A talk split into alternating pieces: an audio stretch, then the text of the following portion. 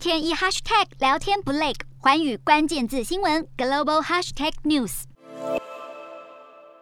俄罗斯大举入侵乌克兰，引发各国的谴责，现在连体坛都看不下去了。国际足球总会虽然是没有撤销俄罗斯的世界杯资格赛参赛资格，但禁止俄罗斯主办任何的国际足球赛事。